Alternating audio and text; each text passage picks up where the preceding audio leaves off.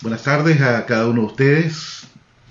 Gracias al Señor por poder estar una vez más aquí conectados con el estudio bíblico del día de hoy. Y como les decía el otro día, vamos a estar hablando acerca de todo esto que tiene que ver con la sujeción hacia el liderazgo de la iglesia, en específico hacia los pastores, ya lo que involucra esto como miembros nosotros de una iglesia local en la cual participamos y que debe existir un tipo de relación eh, formal donde uno reconoce un liderazgo y se sujeta también al mismo para poder eh, desarrollar la labor que involucra eh, en la iglesia y también para nuestro crecimiento espiritual, nuestra madurez también como creyente y a la vez también es útil para eh, que nosotros también luego en el futuro podamos tener gente bajo nuestro liderazgo. Así que le vamos a orar al Señor. Yo quiero eh, pedirle que usted me acompañe en este tiempo de oración y vamos a pedir al Espíritu Santo que nos dirija, que nos ayude en esta hora. Amado Padre, queremos darte gracias Señor, por la vida de cada uno de mis hermanos y hermanas que eh, pueden estar en este momento conectándose. Yo te ruego, Espíritu Santo, que tú nos ayudes, que tú nos enseñes y que podamos nosotros eh, crecer en el conocimiento de tu palabra para que luego podamos guardarla en nuestro corazón y ponerla en práctica para vivir una vida de obediencia a ti, una vida de sujeción, delante de tu presencia, Señor, y poder reconocer que somos parte de una iglesia local donde tú nos has puesto allí, Señor, para servir, para trabajar, para honrarte, para glorificarte en todo tiempo. Gracias Dios a ti por estas instancias, por estos tiempos y también por los medios que a través de los cuales podemos conectarnos con tus hijos donde ellos están. En el nombre de Jesús oramos. Amén. Amén. Bien, vamos a leer eh, los textos que están aquí en el versículo eh, Hebreos 13, 7, ahí vamos a estar leyendo. Dice, acordaos de vuestros pastores que os hablaron la palabra de Dios. Considerad cuál haya sido el resultado de su conducta e imitad su fe. Luego el versículo 17 dice, obedeced a vuestros pastores y sujetaos a ellos, porque ellos velan por vuestras almas como quienes han de dar cuenta, para que lo hagan con alegría y no quejándose, porque esto no os es provechoso. ¿ya? Ah, entonces ahí tenemos eh, lo que eh, hoy vamos a estar tratando, este tema de la relación del vínculo entre la congregación y los pastores, los, el liderazgo que atiende la iglesia. ¿ya? Eh, veíamos que la responsabilidad el lunes pasado de uno como pastor es instruir, ya como dice que os hablaron la palabra de Dios. Ya esto es instrucción, eso es responsabilidad de uno como pastor de instruir, de enseñar la palabra. Y como dice Timoteo, de Timoteo 2.15, eh, eh, usar bien la palabra de Dios, la palabra de verdad, usarla bien, trazarla bien.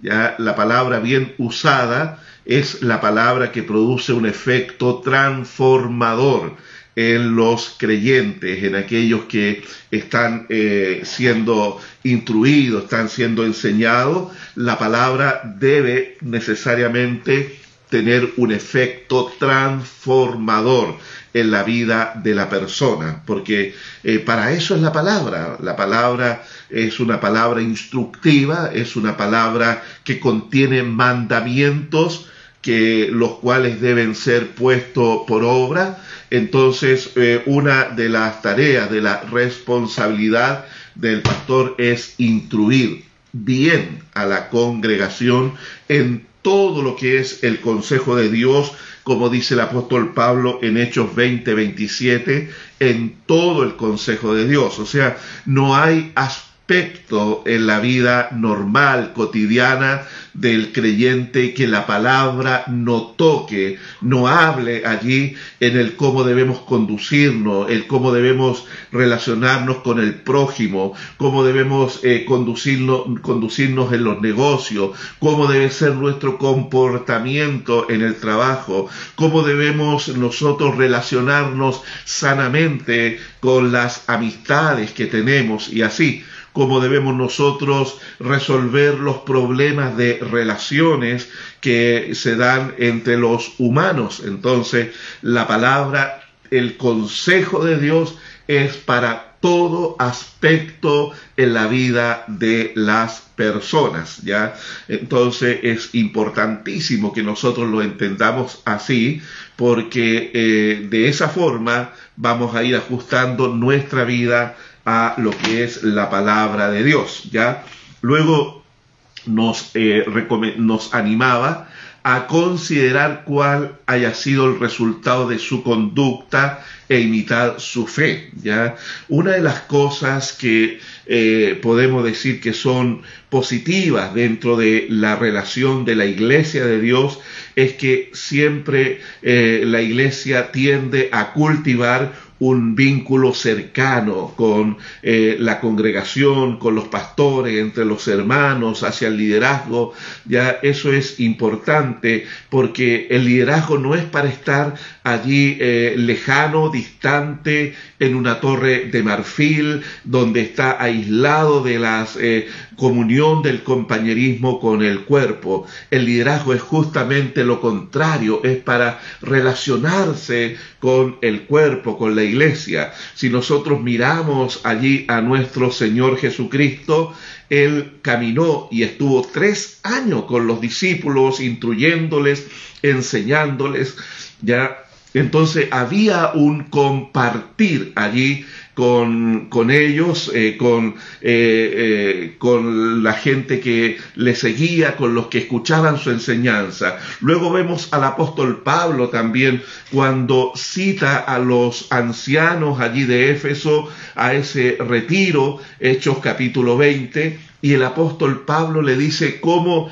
les recuerda cómo él estuvo más de tres años con ellos, enseñándole, dice, noche y día la palabra, instruyéndole, eh, eh, observando la conducta de ellos, aconsejándole. Entonces, y lo vemos reflejado eso en las cartas del apóstol Pablo, donde él trata asuntos tan íntimos, tan personales de las congregaciones. ¿Por qué logra eso? Porque hubo un vínculo, una relación con los miembros de la iglesia y eso es justamente trata el pastorado, de relacionarse con, con la membresía, con cada uno de los hermanos, compartir, invitarlo, pasar tiempo juntos, aunque eso eh, eh, hemos estado bastante limitados durante este año, pero eso es lo que es el ministerio pastoral, no es un ministerio distante con la gente. Entonces,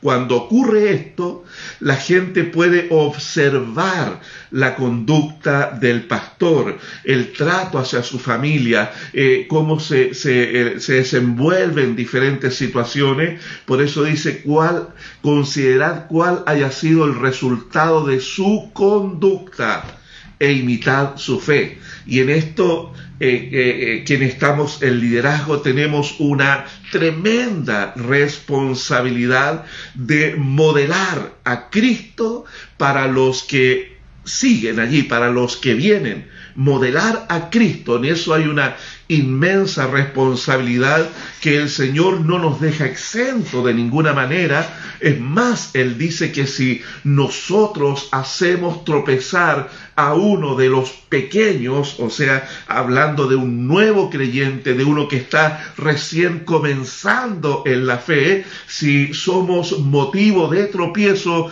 para esa persona nueva, entonces vayamos, atémonos una piedra de molino al cuello y lancémonos allí a lo profundo del mar, ¿ya? O sea, ahí el Señor está eh, siendo muy ilustrativo para hacer ver que hay una gran responsabilidad en quienes estamos en el liderazgo en relación al nuevo convertido, al que recién está comenzando en la fe.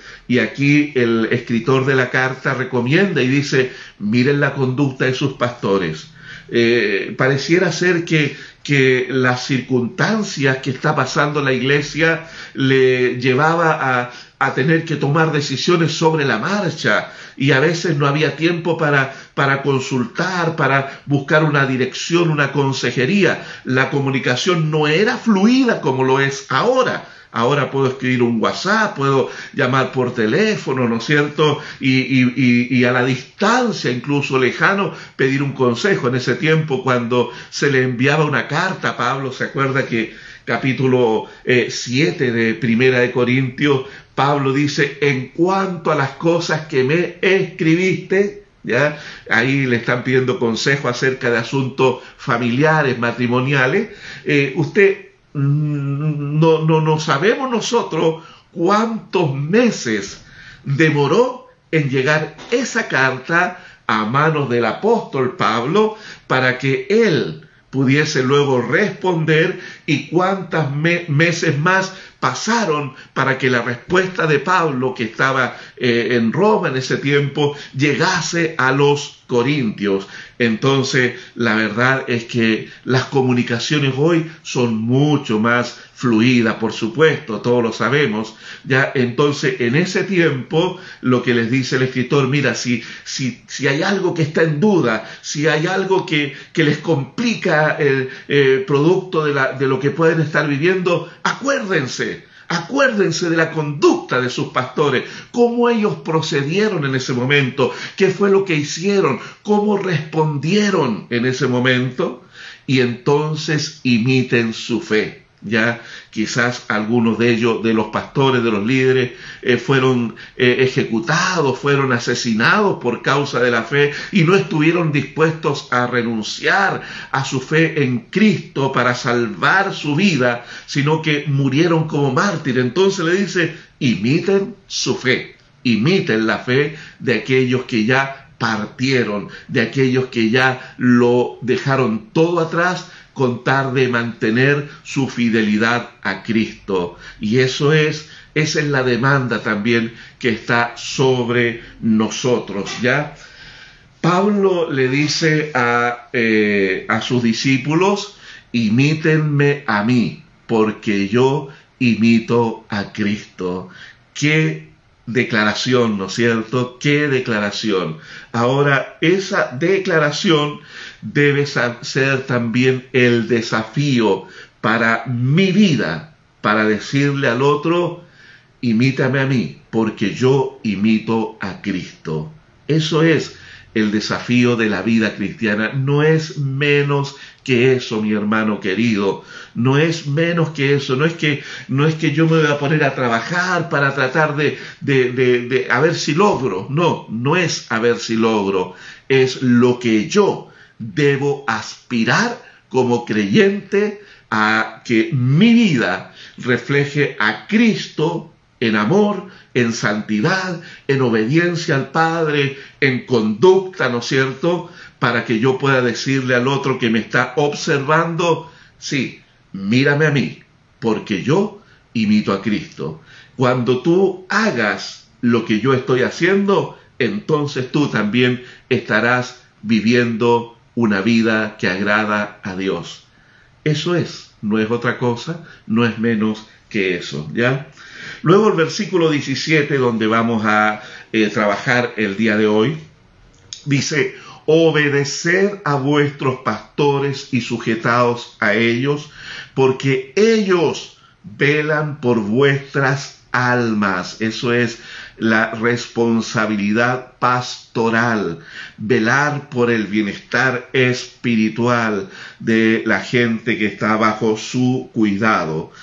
Esta palabra, obedecer a vuestros pastores, ya eh, es eh, hoy en día como que hay una cierta resistencia porque vivimos tiempos donde la gente quiere y pretende vivir su libertad y que no están dispuestos a rendir cuentas a una autoridad espiritual sobre ellos. Toman muchas veces decisiones importantes en la vida sin consultar. No es que uno como pastor tenga que darles permiso. No, no, no es eso, mi hermano querido, ¿ya? No, no es el punto ese. No es que uno el que tiene que dar el permiso para que el otro haga. Yo estoy en completo desacuerdo con eso. Eh, una vez un hermano eh, que venía llegando de otra congregación, estuvo años en otra iglesia, él vino a pedirme permiso para irse de vacaciones. Y yo le dije, hermano, eh, no creo que yo deba darle permiso a usted para irse de vacaciones. Eso es una decisión que usted tiene que tomar. Yo espero que usted me informe eh, que va a salir, que no va a estar viniendo a la iglesia y que va a estar en tal lugar por si necesitamos ubicarlo de urgencia, cualquier cosa. Pero no que yo le tenga que dar permiso a usted para que se vaya de vacaciones él me dijo, bueno, es que, es que eh, la iglesia donde yo estaba era así, me dijo. Y hubieron ocasiones cuando el pastor no me dio permiso y yo tuve que comunicarle a mi familia que no íbamos a ir de vacaciones en esa ocasión porque no contaba con el permiso y la bendición de mi pastor.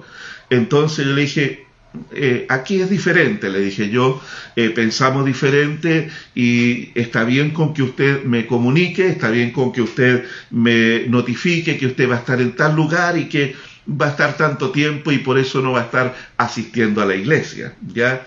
Entonces, eh, el consultar cuando uno toma decisiones importantes, trascendentes en la vida, eso es sabio, eso es propio de una persona que reconoce que hay un liderazgo sobre su vida, ¿ya? ¿Por qué? Porque eh, el conocimiento que uno pueda tener de la palabra, eh, la experiencia que uno pueda tener aconsejando a tanta gente, eh, la gracia de Dios también que está sobre uno como ministro del Señor, puede ayudar a advertir algunos peligros en los cuales la persona no lo percibe, no se da cuenta y que puede estar eh, envolviéndose en situaciones en las cuales le pueden resultar dolorosa a futuro. Entonces, lo que uno como, como pastor, como ministro del Señor, como dice acá, porque ellos velan por vuestras almas. Entonces, ¿qué es lo que uno está haciendo? Está velando por el bienestar espiritual de esa persona y uno le puede orientar, le puede dirigir, le puede decir, mira, esto sería bueno que lo tengas en consideración. Ya no es que uno le va a decir, no, no, hermano, usted tiene que decidir tal cosa. Ya, ¿Y por qué, pastor? Porque yo se lo digo, pues, hermano, ¿no? Ese autoritarismo no corresponde a un ministro del Señor, a una persona que, que tiene que eh, ser direccionada también por el Espíritu Santo. Mire, ni el Espíritu Santo de Dios nos impone cosas, ¿ya? Él nos deja sus mandamientos allí para que yo, por decisión propia, incline mi corazón a la obediencia, porque Dios no está buscando autómatas, Dios no está buscando anular la capacidad de decidir, el libre albedrío de cada ser humano, sino que el Señor siempre nos va a mostrar el camino. Acuérdese lo que le dijo a Israel, le dijo, ahí está delante de ti el camino de la bendición y el camino de la maldición. El camino de la bendición tiene estos resultados, el camino de la maldición tiene estas consecuencias. Escojan ustedes, le dice el Señor, ¿ya? ¿Por cuál camino van a ustedes transitar? ¿Ya? Entonces, somos nosotros, es usted quien tiene la eh, capacidad para tomar la decisión ya que usted de, considera la más adecuada. Pero en esto es importante buscar consejo, buscar ayuda, buscar dirección. A veces ocurre que la gente llega con decisiones importantes ya tomadas y dice, pastor, yo quiero que ore por usted, usted, eh, yo quiero que usted ore por esto, para que Dios me bendiga esta relación. Y uno mira la relación de la persona que tomó una decisión eh, sentimental, de, de, poder unir su vida emocional y sentimentalmente con otra persona y uno mira a la otra persona y uno dice, wow, dice, ya para, para los adentros de uno, ¿no es cierto? Uno dice, mm, aquí, aquí hay algo complicado, dice uno, uno piensa, pero la persona quiere que uno le bendiga y que uno ore por ellos, ya, pero ¿en qué momento vino para decir, estoy orando por esto, ayúdeme a orar. Mire, eh, estoy eh, tomando decisiones respecto a esta persona, respecto a este negocio, respecto a este viaje, respecto a, traer a, a, esta persona a vivir a mi casa. ¿ya? Se puede hacer y es sabio que usted lo haga que usted consulte, que usted pregunte, que usted se haga asesorar, porque el consejo que uno le va a dar nace desde la palabra de Dios, nace desde la Biblia. Y a veces hay momentos cuando uno va a tener que decirle a la persona, mira, no te conviene tal cosa.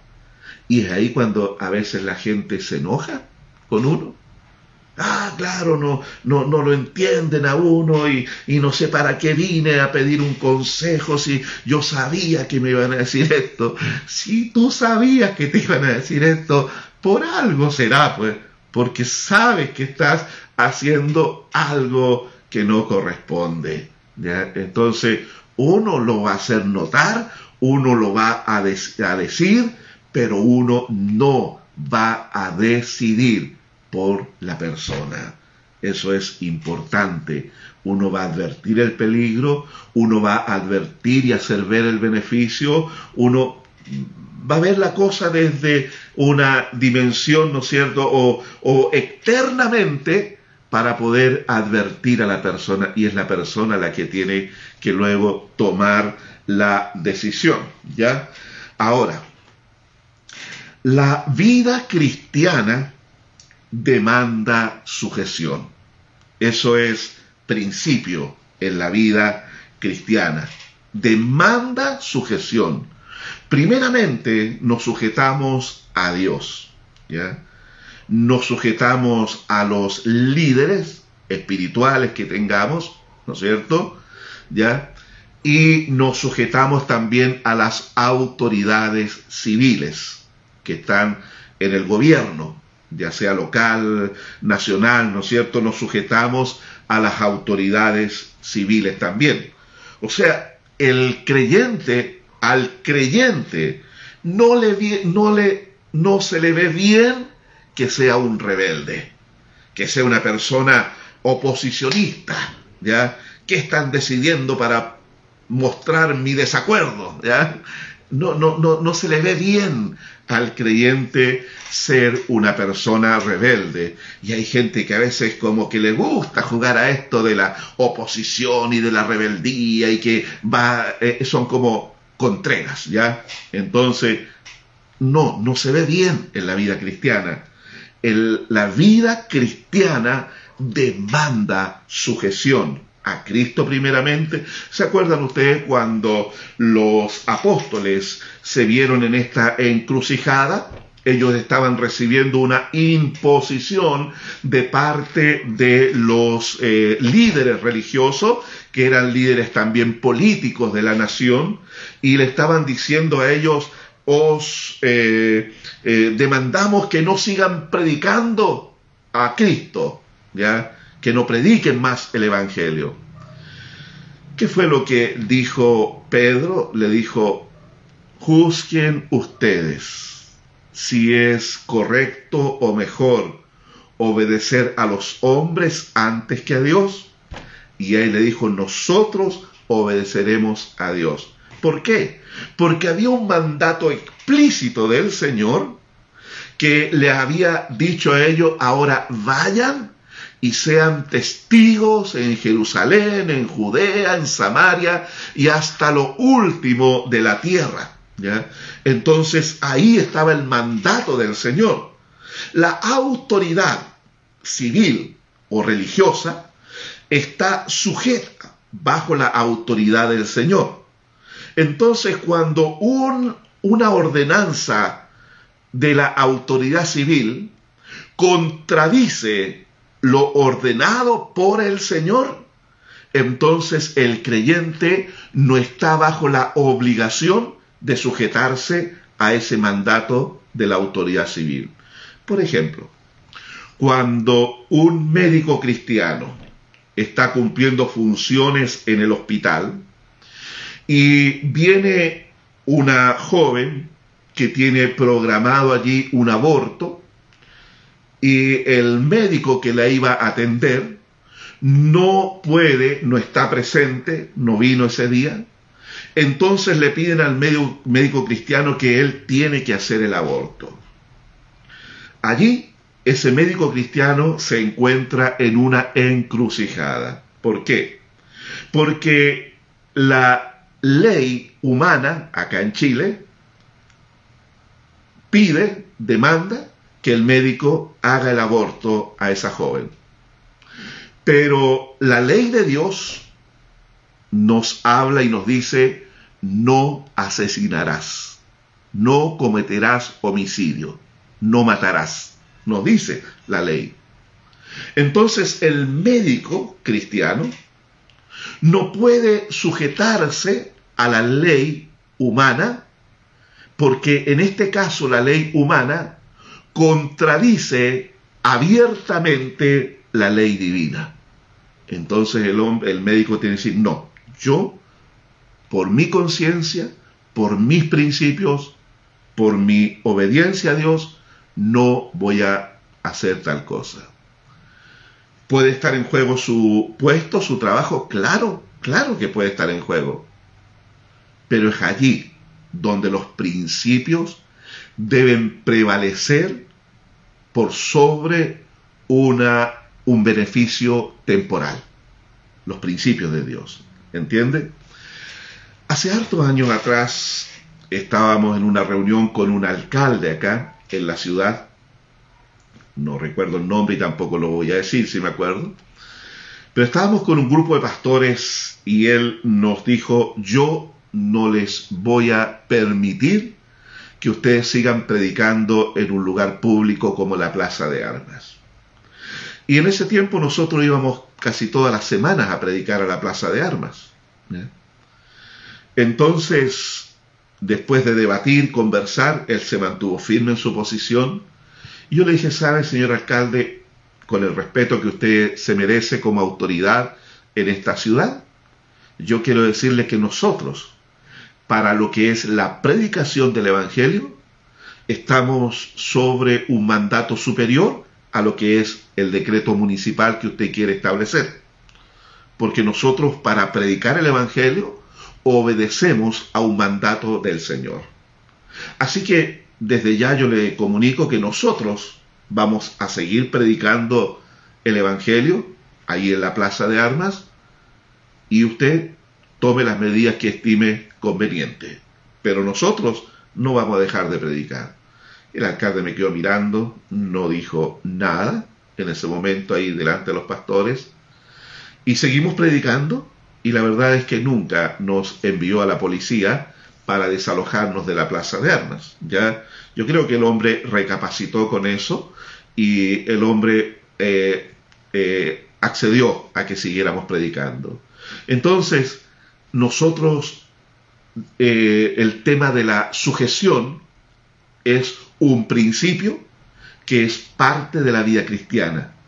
Pero esa sujeción es primeramente a Cristo, luego a las autoridades espirituales y también a las autoridades civiles, de acuerdo al ámbito que nos estemos desenvolviendo en ese momento.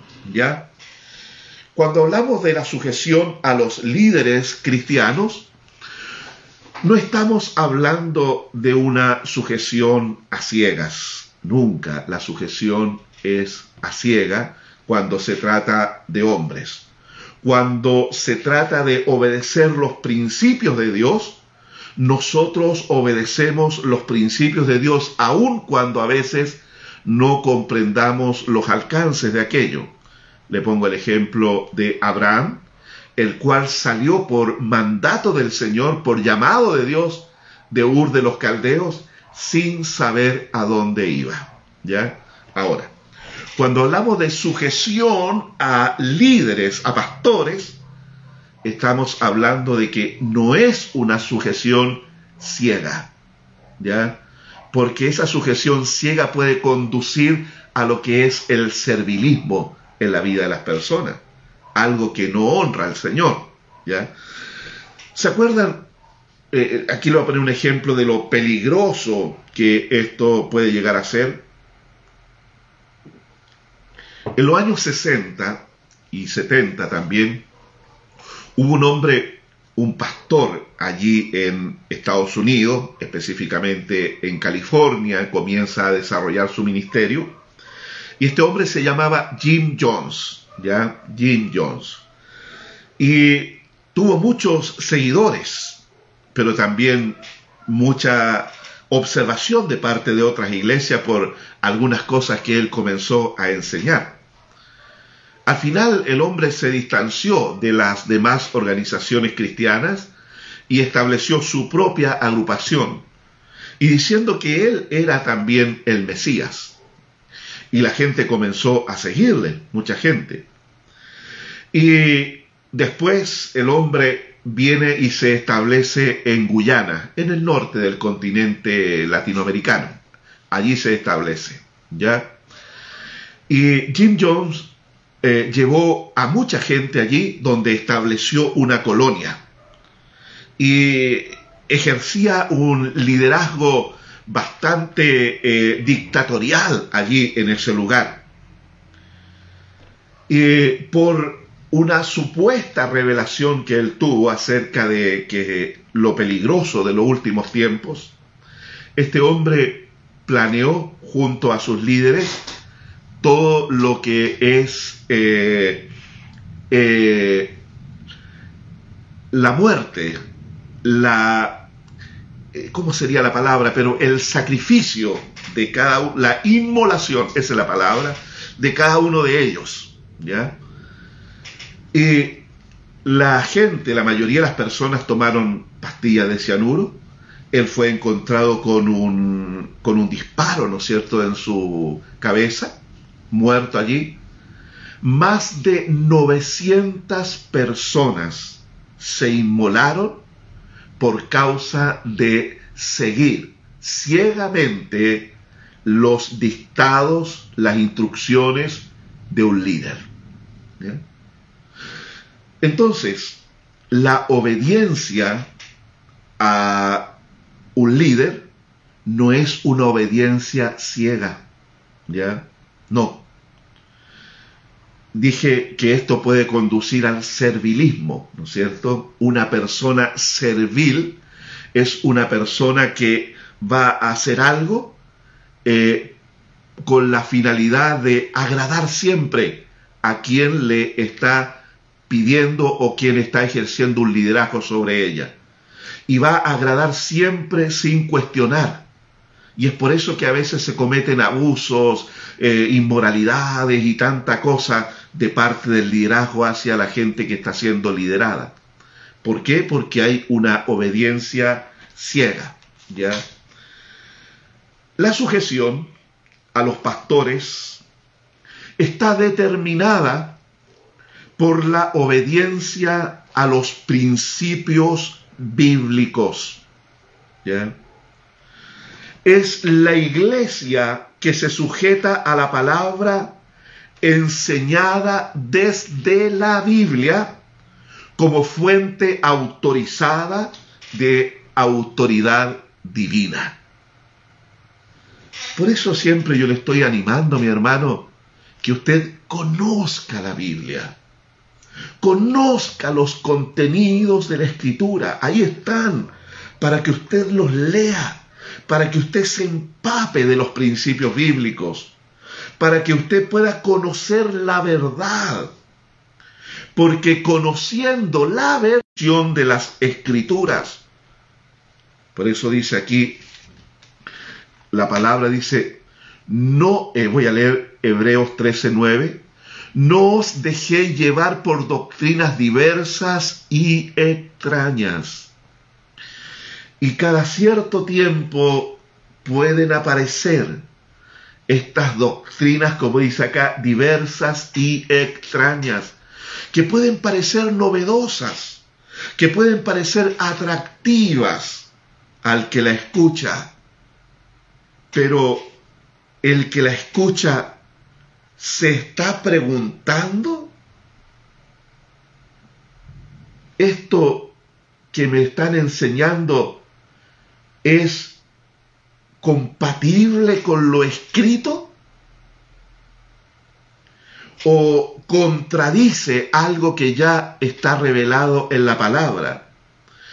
Una de las formas como los engañadores seducen a la gente cuando la persona manifiesta una cierta duda respecto a lo que está escuchando, le dicen lo siguiente, no, si yo estoy de acuerdo que esto no, no aparece en la Biblia, pero Dios sigue hablando y Dios está entregando en este tiempo nuevas revelaciones. Entonces la persona como estima a su líder, como eh, el líder le ha ayudado en diferentes situaciones, entonces la persona dice, bueno, si lo dice el pastor, si lo dice este líder, si lo dice este apóstol, si lo dice tal persona, entonces debe ser así. Claro, yo a lo mejor no alcanzo a entender, pero ya el Señor me dará entendimiento, hermano amado. Por favor, no caiga en esas redes engañosas que le vienen a decir tal eh, falacia de que Dios sí está revelando cosas nuevas que no están en la Biblia. Eso es una mentira del porte de una casa. Y otra cosa importante que usted tiene que entender, que la Biblia se interpreta a sí misma. Yo no puedo torcer la escritura para que diga lo que yo quiero que diga. Mire, este, este señor, el apóstol Maldonado de Miami, él ha tenido una cantidad de herejías que él ha compartido. ¿Y cómo lo hace? Torciendo el sentido sencillo de la escritura. Hace poco atrás salió con la barbaridad de decir que el Señor le había mostrado, le había enseñado a él, le había dado entendimiento a él como apóstol que recibe revelación directa del Señor, se supone, que el árbol del conocimiento del bien y del mal, que está allí en Génesis, el Señor le mostró a él que ese era el árbol de los diezmos, de los diezmos, así como lo está escuchando. Entonces, cuando Adán y Eva comieron de ese árbol, es lo mismo que cuando el creyente se queda con los diezmos, usa los diezmos y no los entrega. ¿Ya? Porque ese árbol estaba dedicado solamente al Señor. Entonces uno dice, ¿y de dónde este hombre saca tanta creatividad para envolver a la gente y llevarla a un régimen de terror para que la gente dé? Sabemos que es un principio bíblico el diezmar, pero no podemos nosotros torcer la escritura para que diga cosas que no dice y que diga lo que yo quiero, de ninguna manera. Entonces, la autoridad del pastor, cuando aquí dice, obedeced a vuestros pastores, está eh, eh, determinada por los parámetros bíblicos. Usted tiene que obedecer a su pastor cuando le está instruyendo, cuando le está advirtiendo y cuando le está aconsejando con la palabra, con la Biblia, pero con la palabra en la sencillez que ésta tiene en su interpretación y aplicación en la vida de las personas. ¿Se acuerda usted de, este tristemente célebre profeta de Peñalolén? Claro, nosotros aquí también tenemos nuestros especímenes. Este hombre que después me entero que era conocido de la infancia de un pastor amigo mío, y eh, este hombre en su juventud conoce al Señor en una iglesia, el profeta de Peñalolén, y luego él no era una persona que se sujetaba al liderazgo de la iglesia y siempre tuvo un espíritu independiente, así oposicionista. Y al final se marginó y se alejó de todo.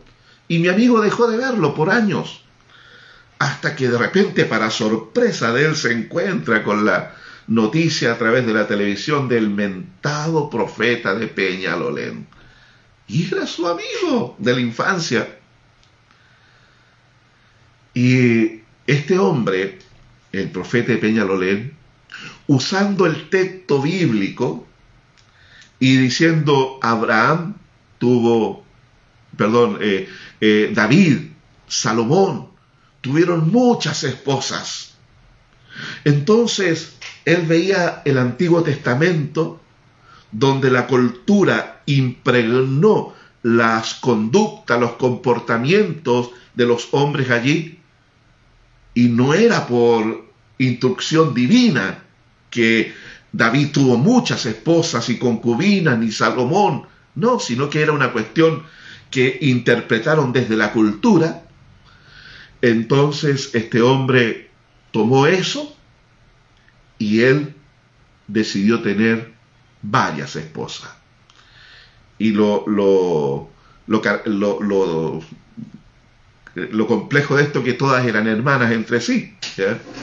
Entonces, cuando una persona toma el texto bíblico y lo, lo tuerce y lo fuerza para que diga lo que quiere que diga, lo va a lograr, lo va a lograr.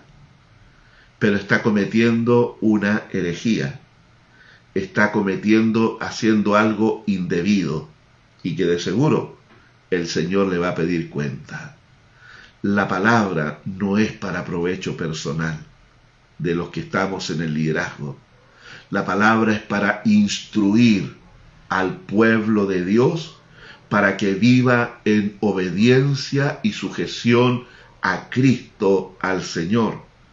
Uno cuando, como dice acá, obedecer a vuestros pastores, uno no está buscando gente que lo, le, le obedezca a uno para uno sentirse, oye, mira, todos los que me obedecen, no, mi hermano.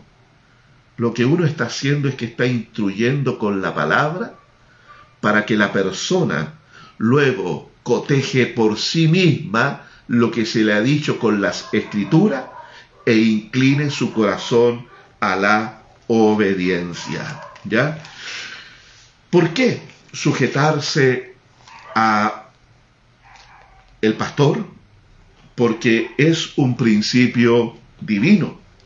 Si usted me acompaña al capítulo 13 del libro de Romanos, allí vamos a encontrar este principio muy claramente. No es la única parte en la cual se encuentra, ¿ya? Pero aquí lo encontramos claramente, aun cuando está haciendo referencia a las autoridades civiles, pero está hablando de toda autoridad.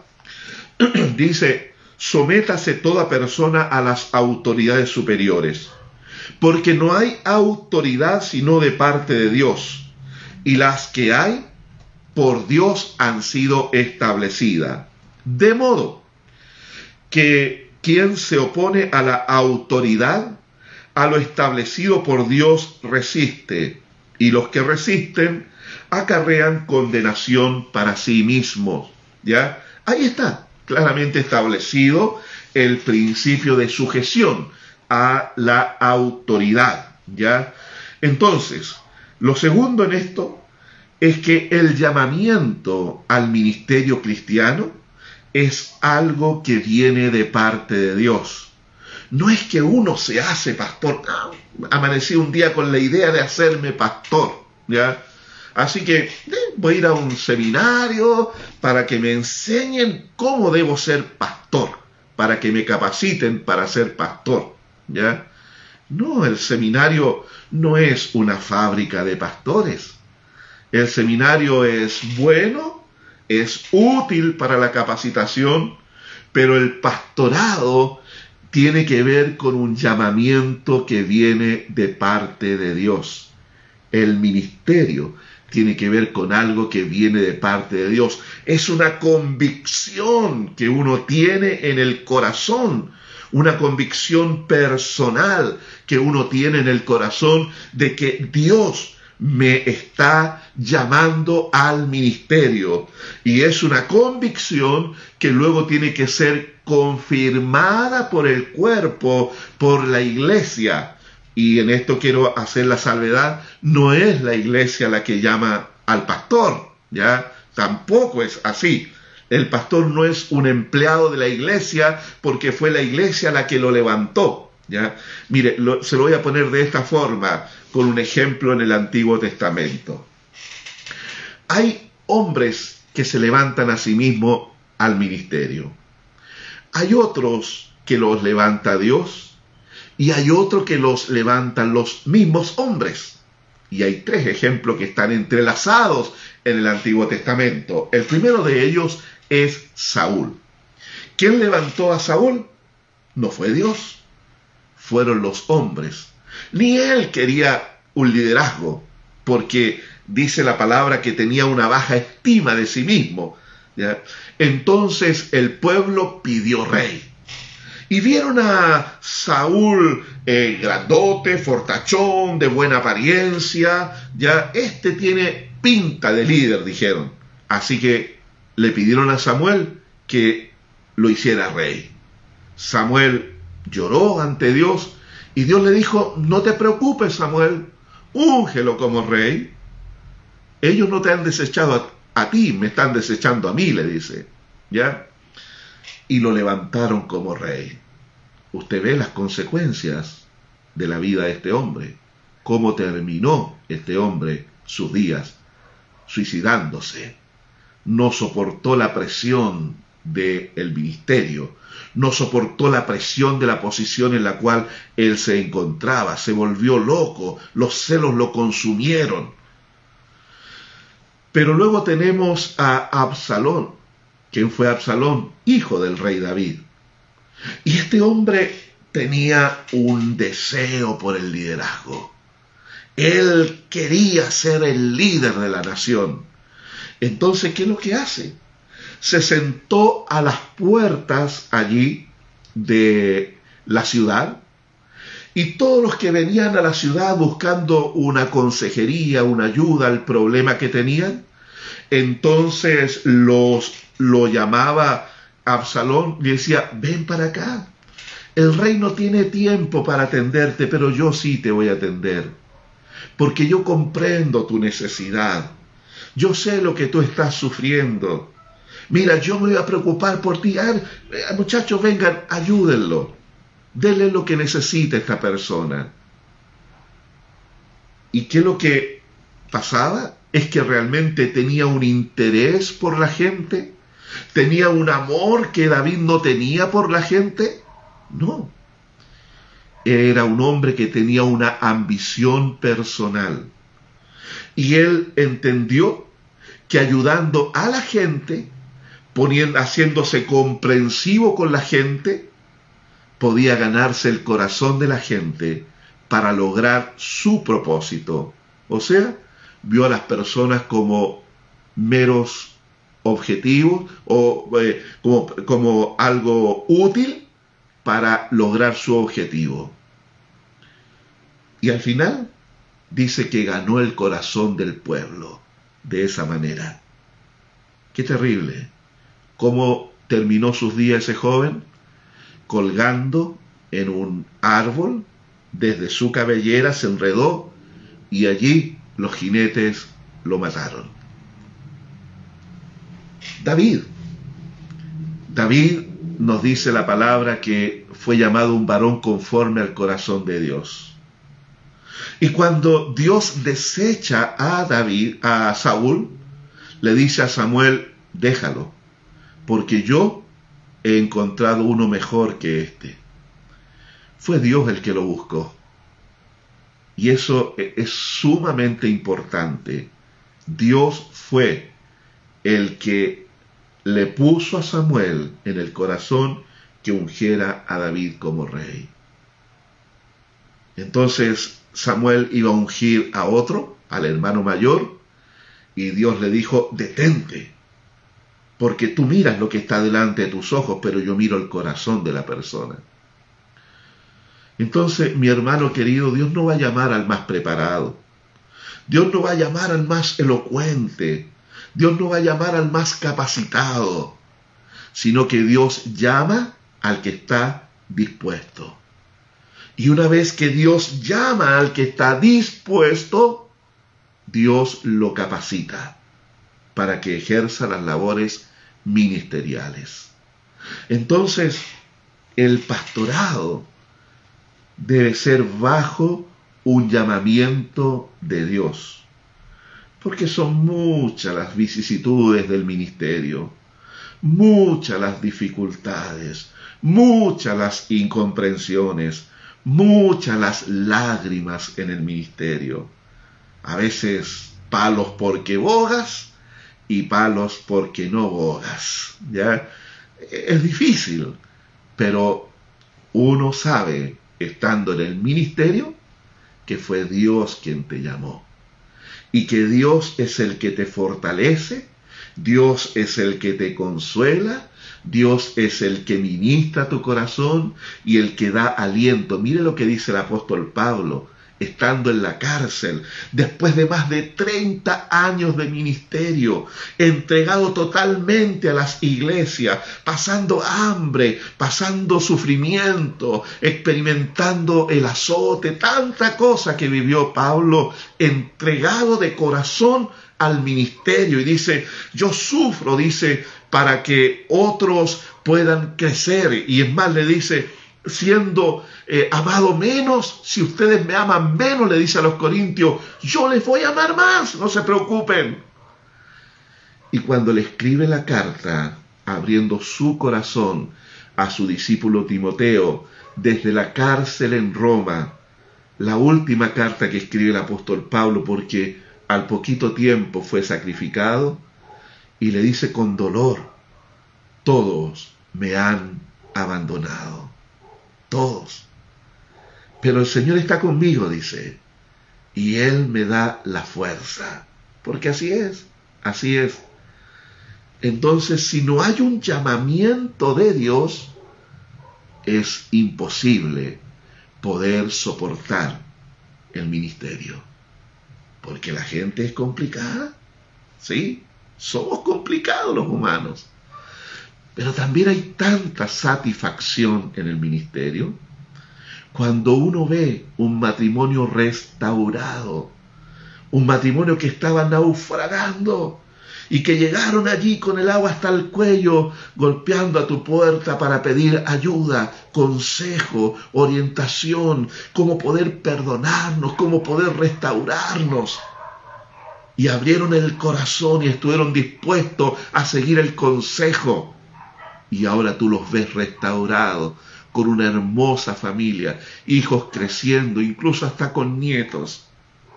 Entonces tú dices, gracias Dios, gracias por el tiempo invertido en esta persona. Gracias Dios.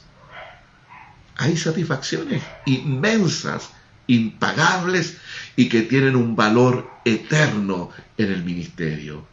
Porque cuando tú le predicas a una persona y ésta se convierte al Señor, gloria a Dios por eso. Hace años atrás vino aquí a mi oficina un varón, un hombre, de unos 45 años, 50 años por ahí.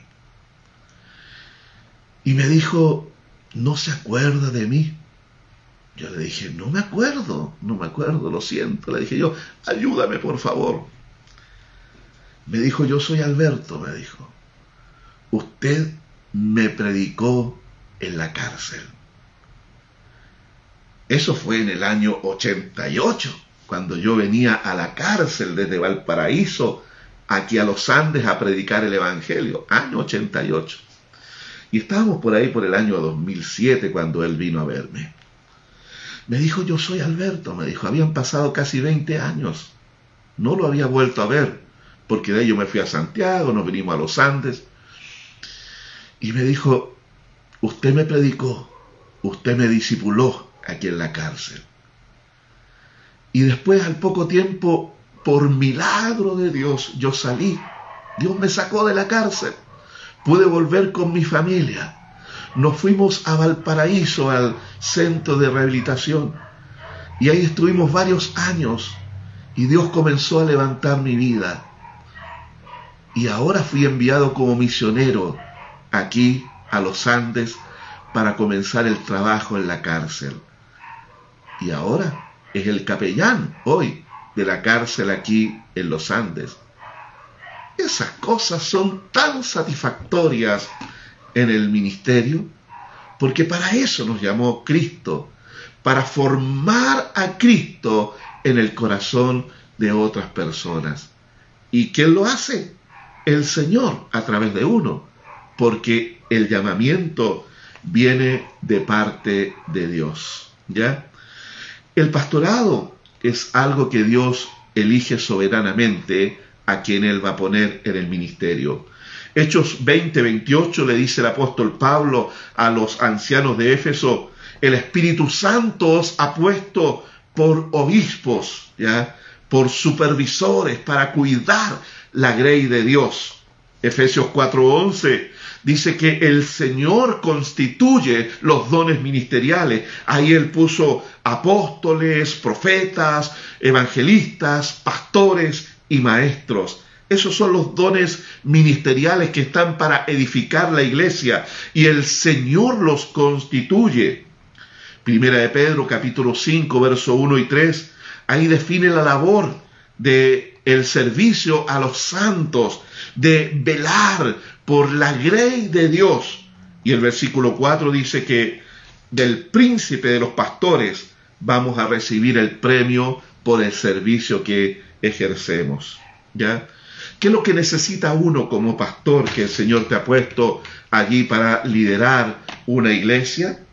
Una correcta actitud de sujeción de los a los miembros para poder dirigir la iglesia. Sujetarse, eh, eh, ir aceptando los desafíos eh, de servicio también dentro del cuerpo de la iglesia, porque la iglesia no la hace una persona, la hace un cuerpo, un equipo ministerial que trabaja en la iglesia.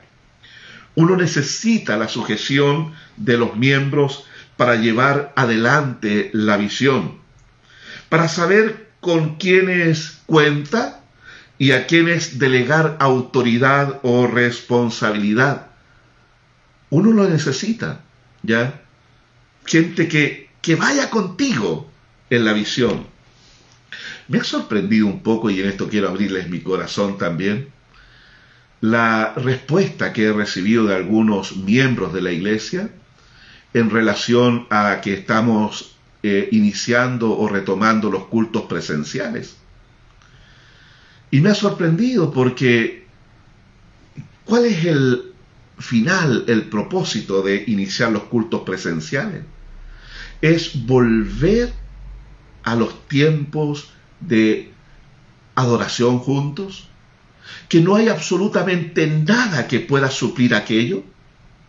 Es volver a la comunión de los santos, que tampoco nada puede suplir aquello, es retomar lo que debemos nosotros hacer como iglesia.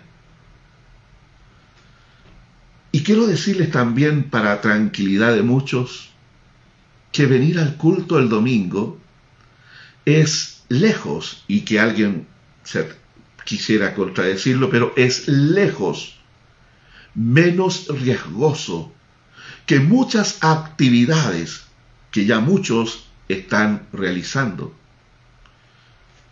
Por ejemplo, ir a un supermercado y tomar un objeto de la góndola que usted no sabe si otra persona ya lo tocó, lo corrió, lo tomó, lo miró y si esa persona usted no sabe si está contagiado o no. Cuando usted va a pagar a la caja allí, toda la gente pasa por esa caja, toca las barras, los fierros, la mesa, todo, y usted va y lo hace con tranquilidad y confiando en el Señor. Si va a la feria, la misma cosa. Si va a hacer un trámite al centro, la misma cosa. Si tiene que trabajar allí fuera, lo mismo situación. Y lo hacemos. Cuando usted venga este domingo a la iglesia, usted va a encontrar todas las sillas en un distanciamiento que nos piden. Usted va a encontrar a alguien en la puerta que le va a tomar la temperatura de su cuerpo. Usted va a tener acceso a alcohol gel en diferentes lugares. Cuando va al baño hay también señalética de cómo debe proceder allí en ese lugar. Nuestro culto va a durar una hora y treinta minutos, una hora cuarenta lo máximo. Se pide que no dure más de dos horas. Vamos a estar con las mascarillas ahí en el público. Y así, o sea, estamos tomando todas las medidas sanitarias para minimizar los riesgos. Entonces uno como pastor yo me siento en la obligación de retomar los cultos en este tiempo porque estoy detectando un fuerte efecto en la vida espiritual de muchos en la congregación. Sí. Y voy a terminar con esto. Alguien dijo esta ilustración que puede ser muy básica, muy sencilla, pero lo dijo así. Los cristianos somos como una gran fogata. Y mientras estamos allí juntos con los eh, leños encendidos, nos brindamos calor y energía unos a otros. Pero toma uno de esos leños y ponlo aparte, el más encendido, Solo es cuestión de tiempo para que se apague. Separa todos los leños y comienzan a apagarse. Hermanos míos, creo que todos estos medios de comunicación en el que estamos hoy han sido tan útiles, pero no ayudan a tener el fuego encendido como lo hace cuando nosotros nos congregamos y estamos juntos. Así que es decisión que hemos tomado como parte del liderazgo de la iglesia, como pastor de la iglesia, y uno espera en esto que al menos los líderes de la iglesia apoyen la visión y digan, sí, vamos adelante. Aquí no hay riesgo, Aquí no se están haciendo las cosas alocadamente, aquí no se está quebrantando la normativa, no estamos siendo rebeldes y diciendo que nos importa lo que las autoridades nos digan, nosotros no, no estamos siendo así. Creo que hemos dado muestra de prudencia y que no hemos sujetado a la normativa y porque la normativa ha ido cambiando y se nos autoriza ahora a reunirnos y congregarnos, es lo que vamos a hacer. Eso vamos a hacer. Y quiero decirle a usted y que anime a otros también que tenga la tranquilidad de venir al culto, al servicio, porque estamos tomando todas las medidas necesarias para minimizar cualquier riesgo. Y vamos a tener un tiempo pero tremendo de celebración, de adoración, de ser ministrados en la palabra este domingo. Que Dios los bendiga. Y que el Señor sea con usted, fortaleciéndole y levantando su vida. Amén. Así que ánimo y este domingo espero verles en medio nuestro. Oramos. Amado Dios, te queremos agradecer, Señor, por este tiempo de compartir la palabra y oramos para que tú nos ayudes, Señor, a recibirla con gozo, a recibirla con fe y a creer que tu palabra es verdad y que tus principios están allí, Señor, para que nosotros los logremos asimilar y podamos vivir una vida que a ti te agrada. Gracias Dios, en el nombre de Jesús. Amén. Amén. Dios les bendiga y estamos en contacto. Amén.